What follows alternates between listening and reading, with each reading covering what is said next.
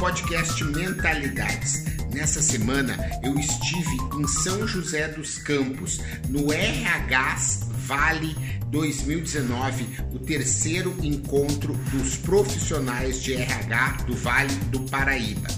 E tive a oportunidade de palestrar sobre o tema inovação na gestão de pessoas era um público todo de RH e eu fui o palestrante convidado para falar de inovação e dei a minha visão sobre esse tema de como preparar pessoas para inovar, como fazer com que as empresas e principalmente as pessoas possam estar motivadas, engajadas e determinadas a superar as dificuldades e inovar sem parar. Então fique aí com a íntegra da minha palestra em São José dos Campos. Boa noite a todos. Para mim é uma honra muito grande estar aqui hoje compartilhando um pouco de conhecimento com vocês e ao mesmo tempo aprendendo né, com esses meus amigos queridos. A gente estava num bar em Tel Aviv em fevereiro desse ano, janeiro desse ano, quando esse convite apareceu e a gente conversando, resolvemos encarar esse desafio de aceitar o convite, de vir aqui falar um pouquinho sobre gestão de pessoas, cada um um pouco na sua especialidade. E é sempre um momento muito rico da gente que acaba viajando, dando aula, sempre uma agenda muito cheia, também poder estar juntos e aprender aqui, trocar com vocês. Com certeza vai ser uma alegria muito grande. O meu tema é inovação na gestão de pessoas, vocês vão ver aqui hoje um pouquinho do, material que eu preparei, mas eu é, recentemente venho é, colocando esse slide logo no início da nossa da palestra, porque eu acredito que é, há uma jornada, né, a gente vai ver isso bastante na, nas três palestras hoje, de aprendizagem que ela não tem fim. Então, às vezes, vale a pena a gente vir para uma palestra e caem algumas fichas nessa, durante essa palestra. Mas não adianta só vir na palestra. É importante continuar essa jornada de toda maneira. Então, por isso que eu decidi já trazer aqui no início, né, nesse QR Code, vocês podem apontar e vocês vão ter acesso aí a todas as redes, né, vocês vão ter acesso também aos e-mails, para se você quiser os slides, se você quiser dar um feedback, né, eles falaram da questão do podcast, do YouTube, realmente eu tenho uma disciplina de toda segunda-feira tem um episódio novo no, no, podcast, que roda na iTunes, roda no Spotify, roda no Android, porque é esse exercício contínuo de, de, de aprendizado que eu acho que a gente precisa aqui hoje praticar e a gente também no dia a dia também vai se dedicando a isso e esse exercício chega um pouco dessa maneira. Quando eu recebi a programação e vi que eu era o primeiro a falar, eu me senti no direito da gente poder fazer uma base, de certa maneira, para que os próximos colegas que vêm pela frente né, possam até é, ficar um pouco mais confortáveis no sentido da gente criar um contexto em que a gestão de pessoas acontece hoje. Então, um primeiro aspecto que eu gostaria de chamar a atenção é o consumidor conectado em rede. Isso é um fator importante na mudança que acontece no mundo dos negócios. Porque o consumidor ele era muito passivo. Ele aceitava um determinado produto, um determinado serviço, e de uns anos para cá, os celulares eles vêm se tornando uma máquina muito poderosa, em que o consumidor ele tem a capacidade de criticar, de comprar, de fotografar, de transmitir ao vivo. Enfim, esse personagem do consumidor conectado em rede ele dá um poder muito grande para o usuário e isso ajuda a transformar outras questões. Existe, de outra maneira, o próprio ser humano cada vez mais menos, cada vez menos, digamos assim, preocupado com aquilo que a gente chama de consumismo. Não sei o quanto vocês já viram essa expressão, consumerism, ou seja, existem pessoas que cada vez querem menos e isso para as empresas é um desafio, porque as empresas sempre cresceram numa batida de crescer sua produção, vender mais, incentivar o consumo. E existe cada vez mais pessoas que não querem esse estilo de vida, que querem ser cada vez mais seletivos. Tem pessoas, eu tenho, por exemplo, um sobrinho tem 28 anos, em que ele não quer ter casa própria, ele não quer ter carro próprio, ele quer ter uma vida de morar de aluguel, ele quer ter uma vida mais solta, e isso vem acontecendo cada vez mais. E acaba sendo um desafio que todos nós precisamos nos posicionar e entender. Uma outra questão nessa de contexto é a questão da experiência, da colaboração. Cada vez mais as pessoas querem conseguir fazer as coisas em conjunto, não querem sozinhas estarem é, enfrentando dificuldades e também mostrando suas conquistas e suas uh, derrotas muitas vezes. Vocês vão ver que as redes sociais elas vêm se mostrando um espaço ideal para que as pessoas possam estar compartilhando a sua vida e colocando isso de uma forma que vale muito mais a pena, às vezes, a foto postada do que a própria experiência. E esse é um fenômeno que a gente precisa entender para contextualizar a realidade que a gente está vivendo. E por último, nesse primeiro slide, a questão das startups e dos novos modelos de negócio. Existem várias empresas aí, centenárias, empresas com mais de 30, 40 anos, que ficam olhando os seus competidores, só que eles não percebem que às vezes tem um grupo de jovens que chegam pelo lado e tiram o mercado que é consolidado de uma grande empresa. Então, o consumidor não é mais aquele cara, o competidor não é aquele cara previsível, mas o competidor chega de onde menos se espera. Hoje mesmo eu estava comentando aqui com os colegas a questão de uma empresa em São Paulo que é a RAF, é uma empresa de delivery, uma empresa de motoboy, praticamente, de entregas, que agora ah, lançou um serviço chamado PI, que é um serviço de aplicação em fundos de investimento. E você pode pedir um determinado entrega e o que sobra da sua entrega você já pode aplicar num fundo de investimento. Ou seja, ela está, uma empresa de motoboy passa a competir com um banco. Assim como o WhatsApp passa a competir com operadora de telefonia. Assim como seu filho, seu amigo que tem um canal no YouTube passa a competir com um programa da Rede Globo.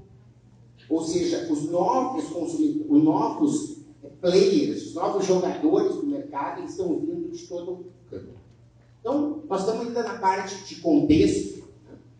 e acho que é importante, eu trouxe aqui alguns números para mostrar a, a situação que a gente está vivendo. Eu, como o, foi apresentado, sou professor da Escola Superior de Propaganda e Marketing, e lá na SPM a gente tem um indicador de satisfação dos consumidores. Você nota que no Brasil, sob o ponto de vista do cliente, o consumidor ainda é muito pouco satisfeito. 51% dos consumidores se consideram satisfeitos com os produtos e com os serviços que eles consomem hoje. Então vejam que oportunidade existe, porque os consumidores eles não estão. Existem alguns setores, como indústria automobilística, telefonia e outros, bancos, em que esse de satisfação ele é ainda mais baixo. Cerca de 30% apenas estão satisfeitos. Ou seja, se você oferecer um produto melhor, provavelmente os consumidores vão experimentar. Aliado ao item dos consumidores, a gente tem um outro lado, que é dos funcionários. Olha que, situação que a gente está vendo. Hoje, a pesquisa Gallup, que é um estudo mundial sobre engajamento dentro das organizações, mostra que 87% das pessoas do mercado de trabalho no mundo estão desengajadas. Ou seja, as pessoas não estão satisfeitas com aquilo que elas estão fazendo. Então, veja, por um lado, a gente tem o consumidor que não está totalmente satisfeito, por outro, a gente tem os próprios empregados, colaboradores, também com uma insatisfação generalizada. Essa situação, ela tem ainda uma nova vertente que a gente não pode perder de vista, que é o fato que essas mudanças todas fazem uma, uma alteração no mercado de trabalho. Olha só o que diz essa reportagem. Depois, se vocês quiserem, vocês podem me mandar um e-mail, eu mando os slides, que tem todos os links originais com as fontes, tá bom? 85% das profissões que existirão daqui uns dias, em 2030, ainda não foram criadas. Né? E a gente tem uma série de, de profissões que eu vi nascer, por exemplo, webmaster. Né? Eu vi nascer o webmaster, não existe mais. Olha só que rápido isso aconteceu. Você pega uma profissão que é motorista de Uber. Hoje, estima-se que 5 milhões de brasileiros trabalham em Uber ou em outros aplicativos. Há 10 anos atrás, sabe quantas pessoas tinham nessa profissão? Zero. Olha como tudo está mudando rapidamente. E essas questões aqui tem outros dados que vão mostrar um pouco os, os trabalhos não existiam, as funções de liderança vão ser alteradas e vão vir para um novo perfil. Meus colegas vão falar um pouquinho sobre isso ainda pela frente. Né? O desafio de saber aprender começa a se tornar mais importante do que o que eu já sei. Porque eu já sei está com um tempo contato a gente não vai conseguir durar muito esse conhecimento que a gente tem. Portanto, aprender a aprender se torna uma competência fundamental para que a gente possa sobreviver dentro desse cenário. Como eu falei, essa primeira parte eu reservei para a gente entender um pouquinho o cenário de negócios, onde que essas pessoas que a gente quer gerenciar, né, que a gente quer gerir, elas estão inseridas, em que mundo elas estão inseridas. E essa fonte eu fiquei sabendo aqui na última sexta-feira, no evento lá em São Paulo, chamado VTEX Day, em que eu vi uma apresentação e esse slide foi apresentado. E essa, esse slide eu acho que ele é muito uh, emblemático para o início dessa noite, porque ela coloca, a gente tem uma visão, fala de WhatsApp, aqui vocês vão ver, né? Fala Amazon, fala Apple, fala Facebook, o próprio Google. E se vocês forem ver, aqui a gente está vendo o, o, percentual de faturamento, de crescimento que cada uma dessas empresas tem ano a ano. E há uma visão, né, a Apple hoje é a empresa mais valiosa do mundo, o Google está lá, há uma visão de que essas empresas que estão crescendo muito rapidamente, elas são empresas de tecnologia. Mas essa visão, ela às vezes não é tão correta como mostra esse gráfico. Vocês estão vendo qual é a empresa que apresenta o maior crescimento no mundo? Se chama Domino's Pizza. É uma empresa de alimentação. É uma empresa de alimentação que vem conseguindo mostrar taxas de crescimento que nenhuma outra empresa consegue. Vejam só que universo complexo que a gente está vivendo. E a gente teve junto, né, eu contei, a gente estava em Israel quando a gente aceitou esse convite. Só que depois de sair de Israel, eu fui é, realizar um sonho de infância, que é ir para o Egito. Sempre tive o sonho de conhecer as pirâmides, de conhecer, é, a, enfim, a Esfinge, essas coisas assim, o Museu do Cairo, né, enfim. E eu saí de lá do, de Israel e fui para o Egito, passei alguns dias lá. E eu estava comentando com vocês sobre essas diferenças de que não são apenas empresas de tecnologia que são inovadoras. Existem empresas em todos os campos. E isso faz o link com a era da experiência que a gente falou. Como é importante você cada vez mais dar uh, todo o suporte para a experiência do cliente, muito mais do que pelo produto. E essa história que eu vou contar aqui rapidamente para vocês, esse aqui é o seu alfaiete. Ó. Ele é o dono, o herdeiro dessa alfaiete perfumes. Aqui está a loja dele lá no Egito. E você entra na loja do alfaiete é para comprar óleos essenciais. Né? Você sabe que os faraós, desde a antiguidade, já trabalhavam com óleos, tanto no corpo, para o. Enfim, tem uma técnica muito apurada com relação a isso. Eu, como jornalista, curioso, sempre quis conhecer. Cheguei lá e ele queria direto ver os olhos. Eu me mostra os olhos. Ele disse, não, não. Não vou te mostrar os olhos ainda. Eu quero que tu dê uma volta comigo primeiro. E a gente foi num jardim. E nesse jardim ele mostrou a laranjeira que a avó dele tinha plantado. E que é essa laranjeira que dá a muda de todas as outras laranjeiras. E essa, ele mostrou as alfazemas. E contou de onde veio essa semente daquela alfazema. Ele me mostrou o papiro, que esse papiro ele veio lá de Assuã, lá do sul do Egito. Foi esse mesmo papiro do Ramsés, não sei quem, parará, e me contou toda uma história. Final das contas, rapou todos os trocos que eu tinha. Eu comprei tudo que eu podia. Porque não era o óleo, mas era um contexto em que o óleo foi inserido dentro de uma história em que a experiência me deixava pensando assim, como é que eu vou depois chegar em casa né, e não ter aquele óleo, sabe, que foi plantado pela avó dele, aquela não tinha como. E essa, isso é importante, essa história é importante, porque essa história se repete a todos os dias.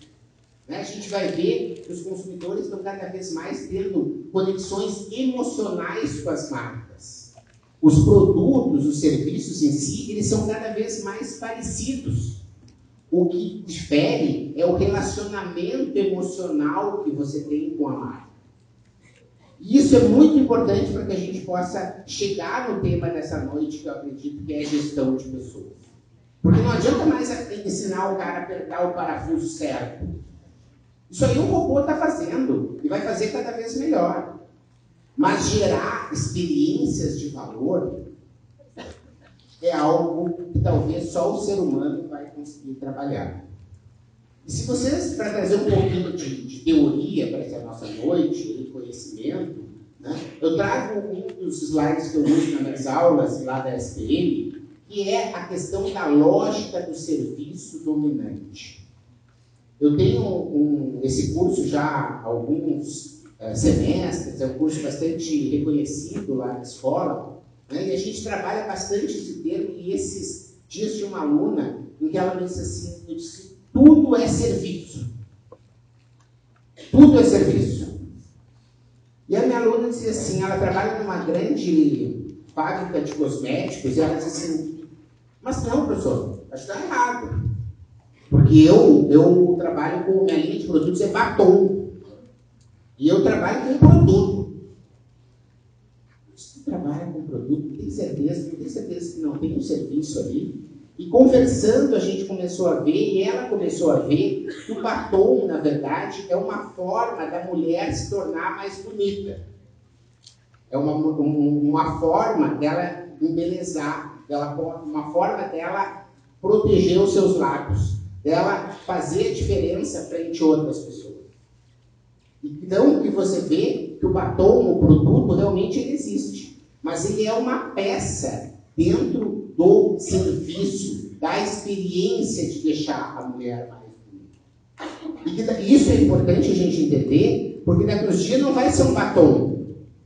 Talvez seja um creme, talvez seja uma tinta que você passa nos lábios, talvez seja uma, uma tatuagem permanente no lábio. Que você nota por quê? Porque o serviço, a experiência vai ser a mesma. O benefício vai ser o mesmo mas talvez o produto não seja o mesmo. E quem não percebe isso, talvez fique chorando como choraram as gravadoras, que achavam que o produto delas era CD, quando na verdade era música, e o Spotify mostrou isso. Então é importante que desde já vocês entendam, né, tem gente de várias indústrias que vocês não trabalham com produção de produto, mas que vocês trabalham com viabilizadores de experiência para permitir que as pessoas possam estar vivendo, tendo benefícios, e os produtos são peças fundamentais dentro dessa estratégia. Tranquilo até aqui? Sim ou não? Sim. Podemos continuar? Tem alguma dúvida, algum comentário, alguma questão que está incomodando? Sim ou não? Então vamos continuar. Olha só. Essa era da experiência ela coloca o consumidor no centro. Eu, é, com esses meus cabelos brancos aqui, né, em 88, eu comecei a estudar um pouquinho de marketing, 1988, comecei a estudar marketing e tinha um professor que se chamava Regis Maquina. Esse cara era muito importante na, no marketing. E ele falava sobre colocar a empresa na direção do cliente. Isso foi muito importante no marketing, porque a gente sempre trabalhou em direção ao cliente. Então a empresa faz aquilo que o cliente quer, faz aquilo que o cliente possa desejar. Só que com o passar do tempo, principalmente depois da era da internet, da conectividade, da globalização, uma série de questões que estão colocadas aqui, não adianta mais fazer a empresa fazer o que o cliente quer, mas é o cliente que decide o que ele quer. E essa é uma diferença fundamental, porque não existe mais essa orientação para o mercado, mas sim é o cliente que cria o mercado. É ele que cria as necessidades e ele, mais uma vez, ele escolhe, às vezes. Não é entre a Globo, o SBT ou a Record. Ele vai para o YouTube. Ele não está competindo com os nossos competidores que a gente acredita que são tradicionais. Não é o cara não quer mais saber se o taxista é o A, o B ou o C. Ele pega o U. É ele que decide como que está no centro. É ele, é em cima dessa necessidade que a gente precisa estar tá se colocando. E eu trouxe um, o, rapaz aqui me, me apresentou, né? Eu há cinco anos tive a felicidade de ser convidado pela Unesco de fazer um trabalho de inovação, de mapeamento das inovações que mudam o mundo. E eu tive a oportunidade esse ano de conhecer esse espaço aqui lá em Paris. Se chama La Recyclerie, a recicladora, vamos dizer assim. Se você puder botar um pouquinho de áudio, bem baixinho, só para o pessoal ver. Olha que interessante que é essa, essa história. E como essa era da experiência e, e, e colocado para o consumidor ele é cada vez mais importante. Lá em Paris existe uma legislação muito rígida sobre tipos de estabelecimento precisam ir em cada quartier, em cada bairro, certo? E esses caras aqui, eles queriam abrir um restaurante. E eles acharam o único restaurante, o único espaço que tinha, era um espaço assim que lá no sul, vocês podem ver pelo meu sotaque, que eu sou do sul, chama de terreno baldio. Era um lugar que ninguém queria. Olha o que, que eles fizeram. Se você puder voltar, só para o pessoal ver aqui novamente, olha só. É um local em que tudo é reciclado. em que você come e se sobrou comida no seu prato, você coloca a comida na composteira. Se você chegar antes do almoço, é você que colhe a sua alface, o legume que você vai comer na sua mesa. O mel é você que tem a oportunidade de tirar o mel de lá para comer o que você vai fazer. Se você quiser, você pode ajudar a fazer o pão. Olha a experiência que você coloca para o consumidor usando recursos que estavam lá e que ninguém dava bola. Achavam que ninguém ia, que isso nunca ia dar certo. E ele consegue ter um modelo de negócio que está muito conectado com essas preocupações que a gente tem hoje com o meio ambiente, com a experiência, com a possibilidade de saber o que esse produto, esse serviço, da onde que ele vem, quem é que está fazendo e de poder fazer a sua parte. Então, a gente tem uma, um, um exemplo lá em Paris, e ele diz, ah, mas isso aqui é lá em Paris. Eu vou mostrar um outro exemplo aqui. Cacau Show. Enquanto todo mundo aqui fala de crise, e desemprego, e empresas fechando, né? eu estou fazendo um trabalho agora com o Senac em todo o Brasil, a gente estima que nesse ano no Brasil vão fechar 250 mil lojas. 250 mil lojas estão previstas para fechar as portas do Brasil esse ano. Por quê? Porque são lojas que estão fazendo mais do mesmo. O Cacau Show, o Alexandre Costa, está crescendo 30% ao ano. Por quê? Porque ir numa loja da Cacau Show, cada vez mais é uma experiência, é novidade, é inovação. Essa vocês estão vendo aqui é do Parque Cacau Show que ele criou na fábrica em que as crianças e as famílias podem passar o final de semana vendo como o cacau é plantado, como o cacau é colhido, como o cacau é tratado, como o chocolate é feito, e ainda existe um parque de diversões, como mostra essa foto. Isso aqui deu tão certo que agora lá no shopping Morumbi, ele criou uma segunda mega store que tem um outro parque de diversões. E ele criou micro franquia que vende bombons na rua, e ele criou sorveteria que, que, que vende é, sorvete hoje em torno das lojas, e é um cara que não para de inovar. E dessa forma, ele não está vendo a crise. Um exemplo brasileiro.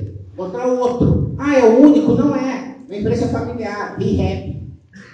De novo, é uma loja de brinquedos? Não é mais. A ReHap é um local de brincar. Tu vai lá, as crianças podem brincar à vontade.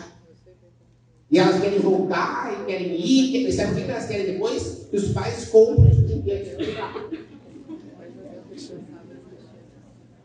Mas isso, gente, pode parecer um detalhe, mas isso tira totalmente da, da criança querer ir na internet, comprar no Mercado Livre, ou comprar nas Americanas, ou comprar numa outra loja o brinquedo.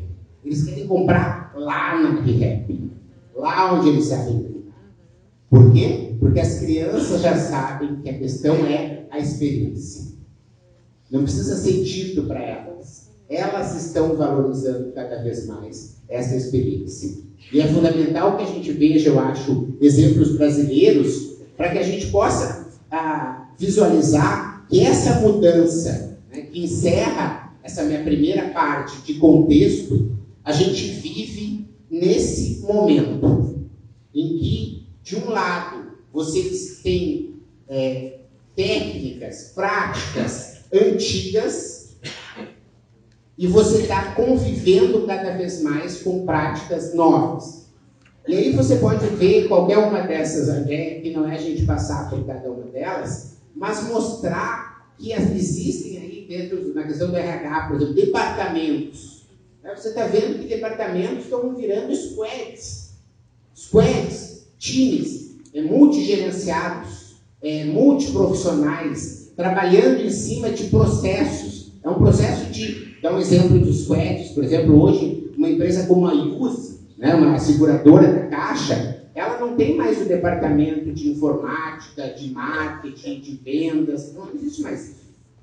Existe captação de clientes, operação, sinistros, é assim que funciona. É por etapa de consumo do, do, da jornada do cliente. E dentro dessa, cada uma dessas áreas, tu tem o cara de TI, tem o cara de RH, tem o cara de logística, tem o cara de marketing, tem o cara de tecnologia. E é esse squad que dá conta do recado. Acabando com uma estrutura que já existia, que tinha sido colocada como sendo eterna, vamos dizer assim, que você tinha lá os departamentos muito bem posicionados, e cada um com a sua função. Isso está mudando. Né? E essa tabela aqui a gente poderia passar o dia inteiro falando sobre ela, mas eu só estou querendo mostrar que a gente vive uma situação em que não existe estar apenas do lado de cá. Todo mundo tem um pezinho do lado de cá. Mas também é muito perigoso você ficar só do lado de cá. É importante que você comece a botar o seu pezinho do lado de cá. Porque a gente está vivendo esses momentos de transição em que cada uma dessas questões elas têm um impacto muito importante na organização, não porque é moda, ou porque está nos livros, ou porque deveria ser assim. É por todos esses fatores que a gente viu antes. O consumidor mudou, as empresas mudaram, ele está cada vez mais exigente. Quem ficar trabalhando no modelo antigo corre o risco de acabar.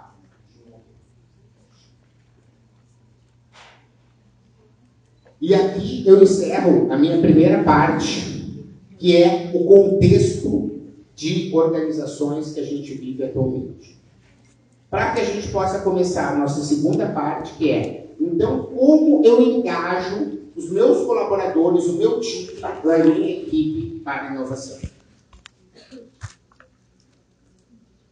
Podemos prosseguir?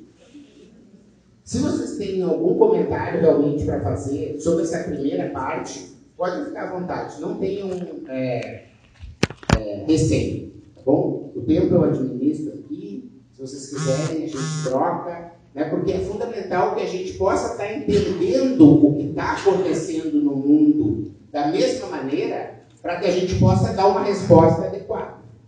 Porque senão a gente começa a ver respostas e pode parecer que não tem sentido, por quê? Porque elas não têm uma resposta, não têm um retorno, não têm um eco naquele contexto que a gente está.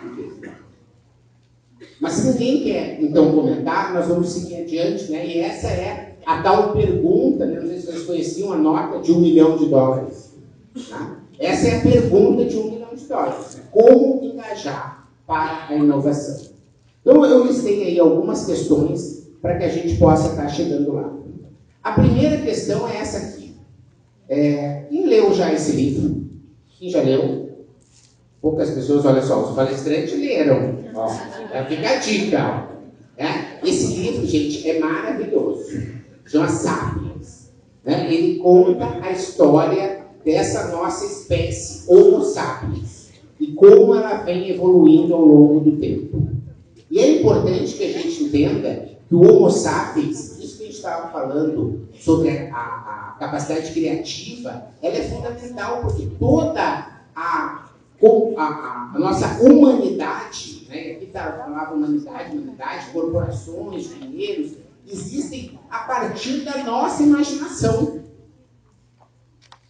Foram o Homo sapiens que inventou esse conceito de país, de banco, de que tem uma pessoa que pode julgar e pode mandar prender, de ter um juiz. Essas coisas por si só elas não existem. Existe uma imaginação dessa ordem e todo mundo concorda com essa imaginação. Todo mundo concorda que tendo um papelzinho na mão, quando chega num outro país, o cara abre carimba e tu pode entrar. Mas ele é auto-imaginado. Assim como é imaginado as marcas, essa conexão emocional que você tem com as coisas. E é fundamental que a gente comece, na minha opinião, para engajar as pessoas, é entender que elas são seres humanos e que se baseiam naquilo que pode vir a ser. É na imaginação que faz com que seja a grande diferença. É isso, é disso que a gente está falando, de contar histórias de conseguir envolvê-las em algo que faça sentido, que faça sentido com o seu propósito. Por isso que esse é o primeiro ponto que eu acho que é fundamental para a gente falar de inovação. Entender e valorizar as nossas humanidades. A segunda questão, ela diz respeito a essa uh, incentivo à experimentação. Vamos ver se aqui vai rodar um pedacinho. Você pode botar um som se você está rodando, por favor? Tudo em inglês. Não é isso exatamente. Tá? Ver se ele, se pode parar, se a gente para ver o som. Né? The study is when adults use the stick to pass a bottle Pode baixar pouquinho, por favor. Olha só. Essa série está no Netflix. Ah, eles colocam um, um barulhinho lá para a criança e a criança adora o barulhinho, certo? Essa é uma pesquisa, está no Netflix. Só que aí eles colocam aqui essa experiência, vocês vão ver agora, e ela faz isso, ela põe o bastão e ele faz um barulho. Olha só. A criança adora o barulho. Só que a outra pessoa que entra na sala diz: Que saco esse barulho! Não faz esse barulho! Esse barulho é horrível. Certo? As one adult was getting angry at the other adults. And then we gave the baby the stick and the buzzer to buzz. And the baby picked up the stick, looked at the angry adult, looked down, looked at the angry adult, and they would not do it. They would not do it because the person who had demonstrated that she was tá vendo? A criança tem medo de fazer o barulho. Porque ela viu que a outra pessoa xingou a outra quando ela fez o barulho.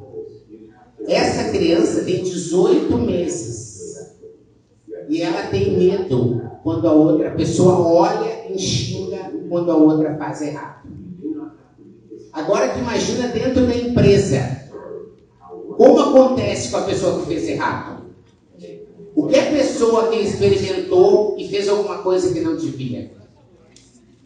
Se a criança com 18 meses não faz, imagina um adulto que vê e olha só, pelo olhar, ela não sabe, ela pelo olhar, ela viu, ela percebeu e ela não quis repetir o que o outro tinha feito. Então, gente, aqui mora a segunda questão, talvez uma das mais importantes sobre esse assunto da gestão e da inovação de pessoas. É fundamental que a gente saiba que o jeito de dar feedback para as outras pessoas é fundamental. Se você não der o feedback adequado, ela nunca mais vai tentar. E ela nunca mais vai querer fazer algo que não seja o que está exatamente ali no script. Infelizmente, as empresas que fizerem só o que está no script vão perecer rapidamente. Por quê? A gente já viu, o consumidor está mudando, exigência, etc. Olha só, outra questão importantíssima para ter é, equipes inovadoras: ensinar inteligência emocional. Isso não se ensina na escola. E essa frase que está aqui, que é do Adler, né? Você não é o resultado dos fatos, mas da forma como reage a eles. A gente não é os nossos, a gente não é os nossos pensamentos.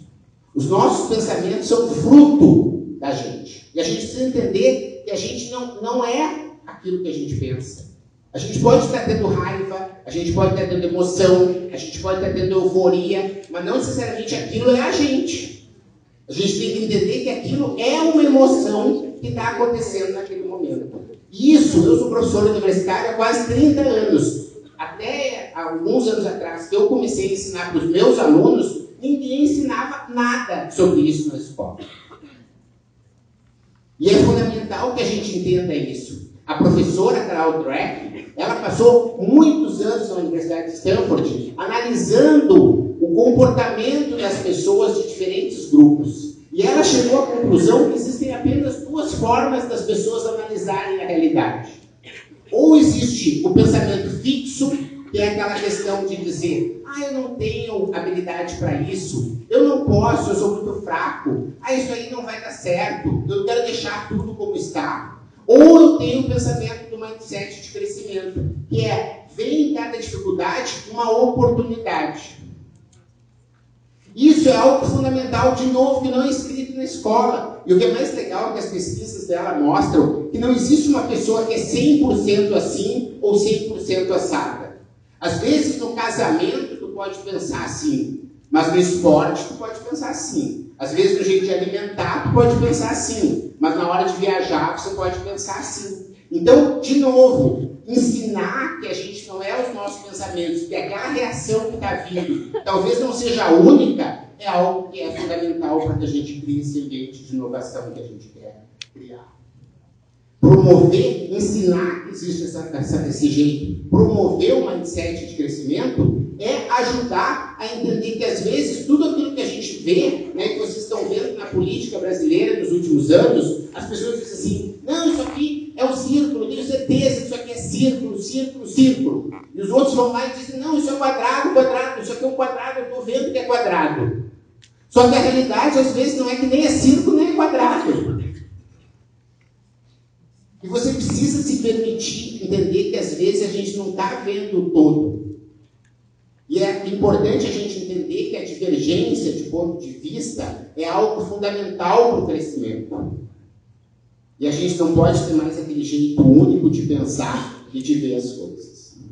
Nesse sentido é que vem algumas questões que talvez não, não tenham sido ditas ou não seriam ditas anos atrás num ambiente como esse, mas é importante sim você praticar e incentivar a meditação.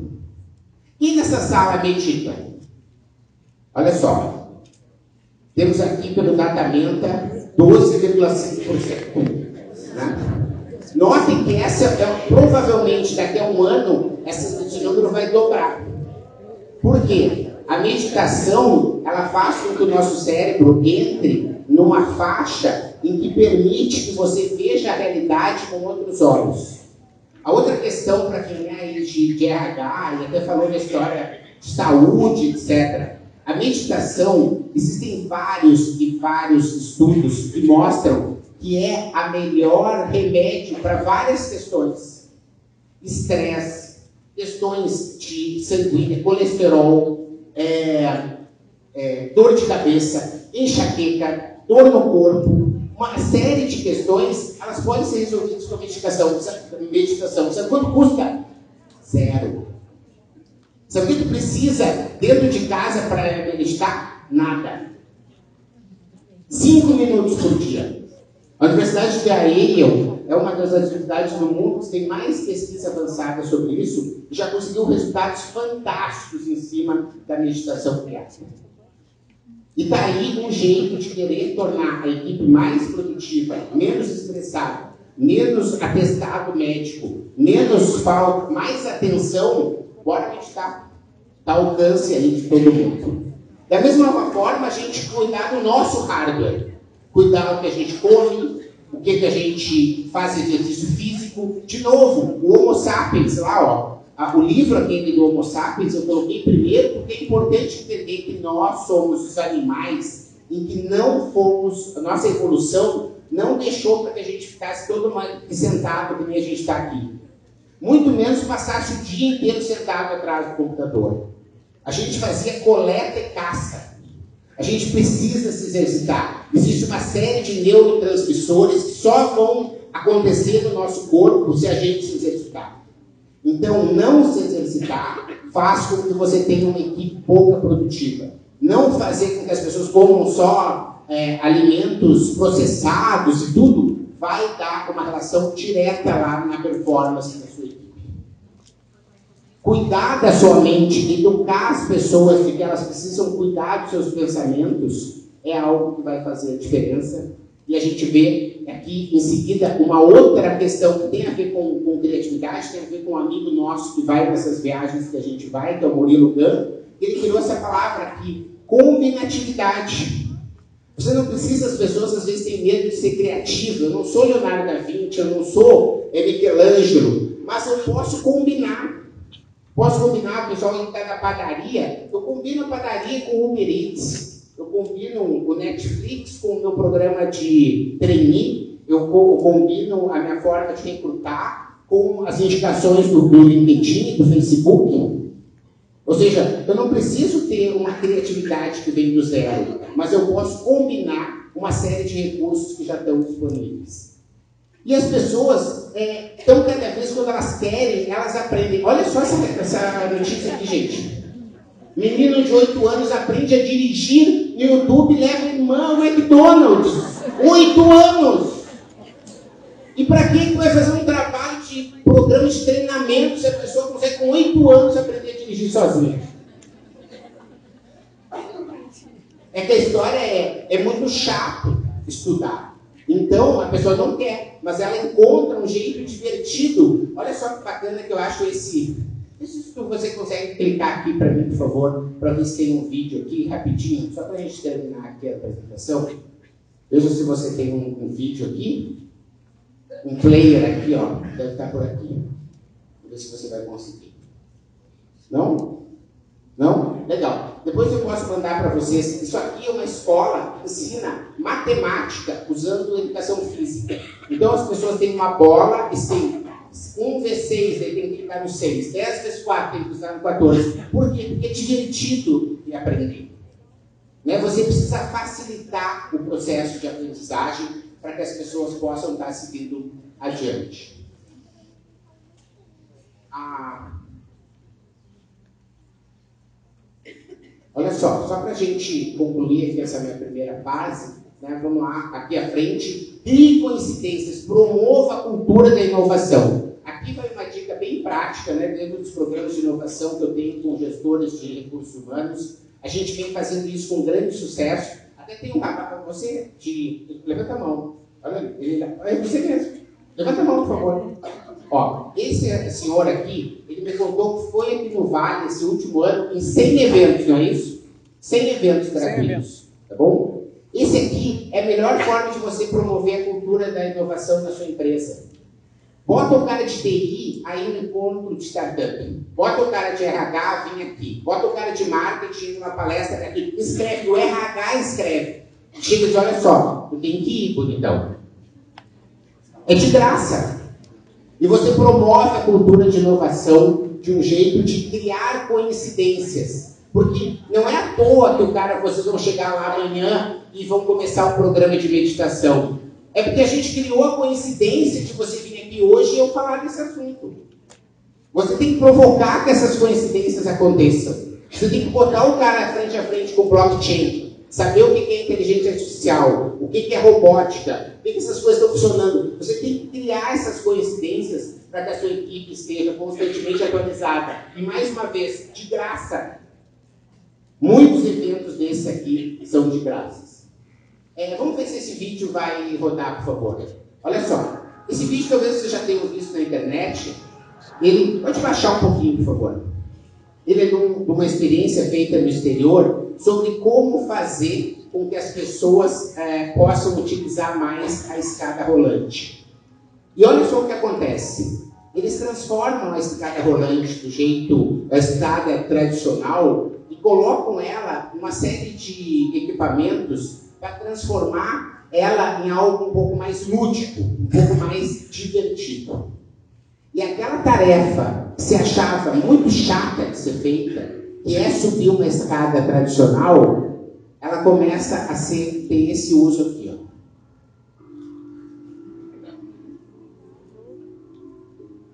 Ó. Olhem quantas pessoas estão na escada rolante agora.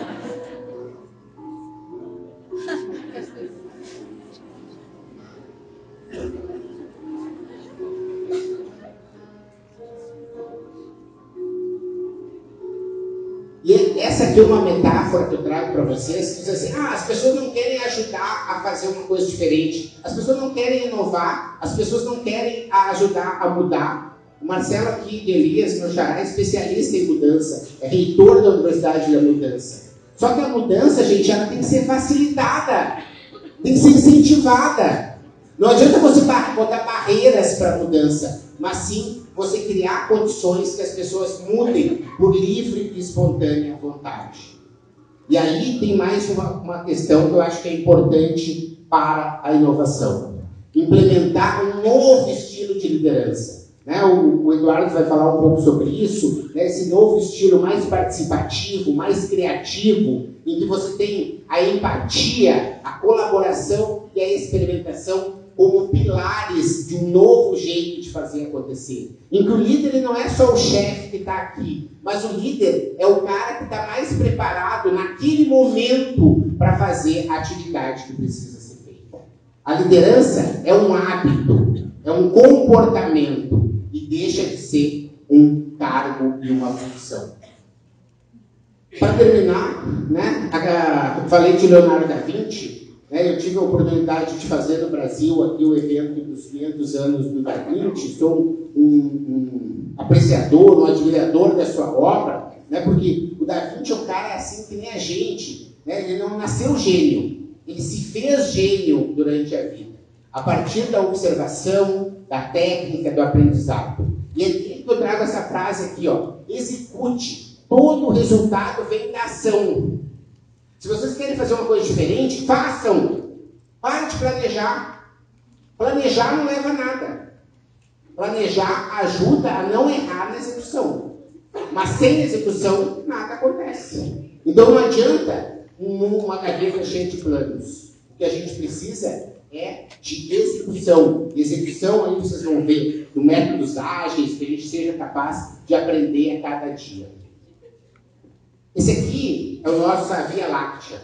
Vocês sabem quantas galáxias iguais a essa existem no mundo? Alguém chuta? Alguém chuta? Não se sabe. São milhões. É, e aqui, ó, nesse pontinho mais ou menos amarelo, aqui está o sistema solar. Dentro do sistema solar tem um planetinha que se chama Terra. Então, se vocês fizerem uma ação inovadora na empresa de vocês e ela der errado, esse sistema não vai parar de girar. É verdade, tem que confiar em mim. Sabe? Vocês precisam se permitir, tem que conseguir experimentar e viver isso que a Elizabeth Gilbert chama de a grande magia, a vida criativa sem medo. Elizabeth Gilbert ela é autora do Comer, Viver e Amar, que é um best-seller. Talvez muitos de vocês já tenham ouvido falar. E ela contou sobre nesse livro que a criatividade ela é um, um tipo de uma espécie de vírus que ela está aqui nessa sala hoje. Só que ela vai acabar caindo na cabeça de alguém que se permite ser criativo. Se você não se permite, diz assim, eu não sou criativo, eu não sei, eu não sou inovador, sabe o que, que faz? Essas bactérias da criatividade saem de cima da tua cabeça e vão cair na cabeça de outra pessoa. Então tu tem que te permitir viver a vida criativa sem medo. Incentivar que os colaboradores façam isso. Que é isso que vai fazer com que você tenha o resultado que você quer. É claro que isso aí vai exigir também esforço, determinação, disciplina, resiliência, humildade, uma série de comportamentos que tenho certeza que vocês conhecem. Mas sem criatividade a gente não vai chegar lá. O mais importante para terminar, divirta-se ao longo do caminho. Tem uma amiga que é do Peru, não é? Cadê? Tá ali ela. Olha só, eu trouxe para você essa foto, né, que é um sonho da minha vida, também que eu fiz há dois anos, que foi ter chegado caminhando lá em Machu Picchu. Né? Então, eu acho que a gente tem que, mesmo com palestra, com curso, com aula, a gente tem que encontrar é, espaços para fazer aquilo que a gente gosta. Quer dizer, não adianta, o mundo, às vezes, a vida é muito curta, gente. Às vezes acontece uma coisa que a gente nunca esperava e essa jornada se interrompe de uma hora para outra. Então, não fique esperando amanhã. Façam hoje aquilo que vocês acham que pode fazer. Muito obrigado pela presença. Obrigado você que ouviu o podcast Mentalidades. Para não perder nenhuma atualização, se inscreva no Spotify ou no iTunes ou ainda no Podbean. Para entrar em contato para consultorias, palestras e cursos, www.menta90.com.br, onde você encontra também vídeos e textos com outros conteúdos. Se preferir, mande um e-mail falecom@menta90.com.br. Até a próxima.